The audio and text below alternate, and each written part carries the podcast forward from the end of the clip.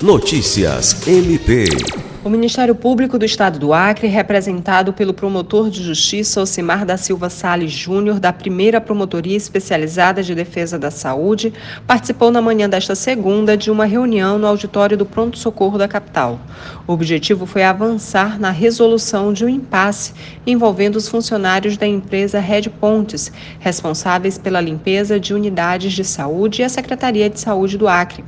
Os funcionários da empresa terceirizada que atuam na limpeza do pronto-socorro, UPAS, Hospital de Saúde Mental do Acre e Instituto Nacional de Traumatologia e Ortopedia paralisaram suas atividades e ocuparam os cruzamentos da Avenida Getúlio Vargas e Nações Unidas, nas proximidades do pronto-socorro.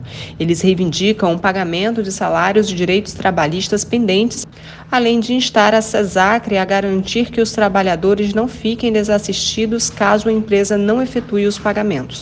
O promotor de justiça, que destacou que o MPAC já vem acompanhando o caso com a realização de reuniões com as partes envolvidas e o pedido de documentos, assumiu um papel de mediador e ouviu as queixas dos funcionários, orientando que algumas das pendências trabalhistas devem ser buscadas na esfera da Justiça do Trabalho. Sâmia Roberta para a Agência de Notícias do Ministério Público do Estado do Acre.